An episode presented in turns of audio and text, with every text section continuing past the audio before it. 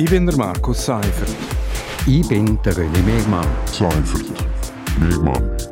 Seimer. Gemeinsam sind wir Seimer. Seimer. Seimer. Seimer. Und das hat uns in dieser Woche bewegt. Seimer. Willkommen zu Seimer auf RSO. Der René Mehrmann und ich, wir sind zurück aus der Sommerpause und reden wieder jeden Freitag über ein aktuelles Wochenthema. Ja, René Mehrmann, diese Woche hat die Bündner Regierung mitteilt, dass die revidierten rechtlichen Grundlagen zur Ausübung der politischen Rechte ab Anfang 2024 in Kraft gesetzt werden. Das tönt sperrig, bedeutet einfach, dass Abstimmen auf elektronischem Weg neben der brieflichen Stimmabgabe und Abstimmen an der Urne als dritte Möglichkeit eingeführt werden soll. Abstimmen und wählen per Computer oder per Handy. Über das redet man schon seit fast 20 Jahren und im 2018 hat der Grossrat grünes Licht gegeben.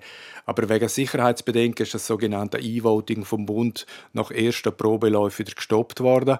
Premiere gibt es bei den nationalen Wahlen im Herbst in den Kantonen St. Gallen, Thurgau und Basel-Stadt. René, ich weiss, du bist technikaffin. Ist E-Voting dein Ding? Also ich würde es nutzen. Wenn es angeboten wird, würde, würde ich es nutzen. Äh, ist einfach nochmal ein einfacher Weg als eine briefliche Stimmabgabe. Jetzt, ich habe diese Woche mit dem Philipp Pippo Burger aus Klosters geredet.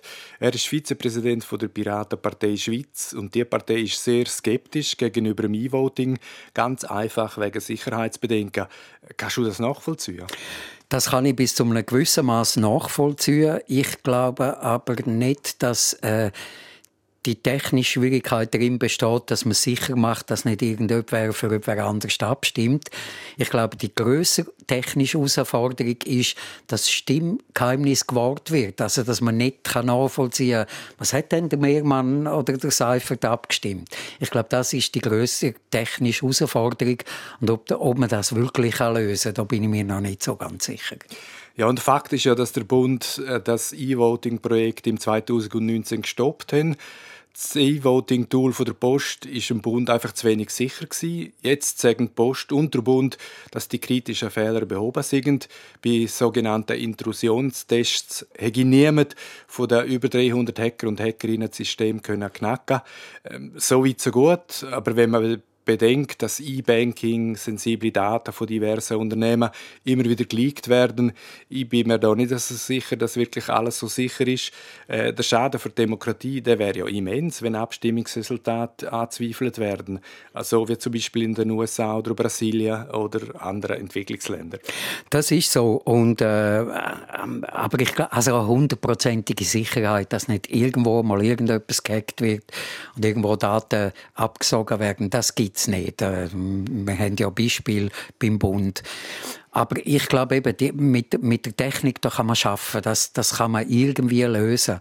Aber äh, für mich eigentlich noch, noch wichtiger ist, verhebt das rechtlich. Und äh, in der Rechtslehre ist das E-Voting sehr, sehr umstritten. Es gibt ein Urteil vom deutschen Bundesverfassungsgericht, wo sagt, eine Wahl muss öffentlich nachvollziehbar und kontrollierbar sein. Jeder Bürger muss verstehen, wie die Stimmen zählt werden, wo die abgegeben werden etc. Und das ist natürlich bei einem E-Voting-System äh, eigentlich so nicht mehr gegeben. Wer durchschaut schon seinen Computer? Ja, also ich denke, das werden ein paar wenige Nerds sein, aber ein interessanter Aspekt. Es ist jetzt aber so, dass der Lackmustest macht der Bund jetzt bei den nationalen Wahlen im Oktober. Äh, dann können bestimmte Gruppen in drei Pilotkantonen zum ersten Mal elektronisch wählen. In Graubünden ist es dann nächstes Jahr soweit. Dann sollen Pilotgemeinden Domadems, Langquart, Safietal, Lumnezia, Poschiavo und Pontresina einen Versuch machen, vorausgesetzt der Bund gibt Bewilligung. Aber jetzt einmal im Ernst, braucht es die elektronische Varianten überhaupt? Also mit der brieflichen Stimmabgabe ist ja jetzt schon der Aufwand minim. Es ist sicher äh, und es ist für jeden und jede machbar. Warum noch E-Voting? Ich glaube, es ist einfach äh, im, im, im Sinn von der, von der digitalen Transformation, dass man einfach das auch, es ist möglich und das soll man ermöglichen. Wie gesagt, ich glaube, ich würde äh, elektronisch abstimmen, wenn es die Möglichkeit gibt. Und äh, ich finde es aber richtig, dass man jetzt in kleinen Schritt vorwärts geht und nicht plötzlich sagt, so, jetzt machen wir das und führen das ein.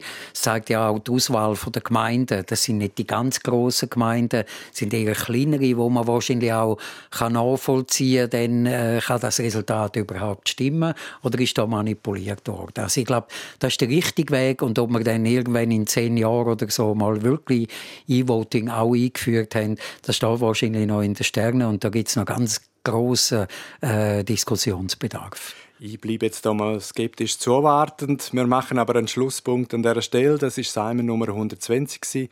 Seimer gibt es jeden Freitag hier auf RSO. Ich bin der Markus Seifert. Ich bin der René Megmann. Seifert. Megmann. Seimer. Gemeinsam sind wir Seimer. Seimer. Seimer. Seimer. Und das hat uns in dieser Woche bewegt. Seimer.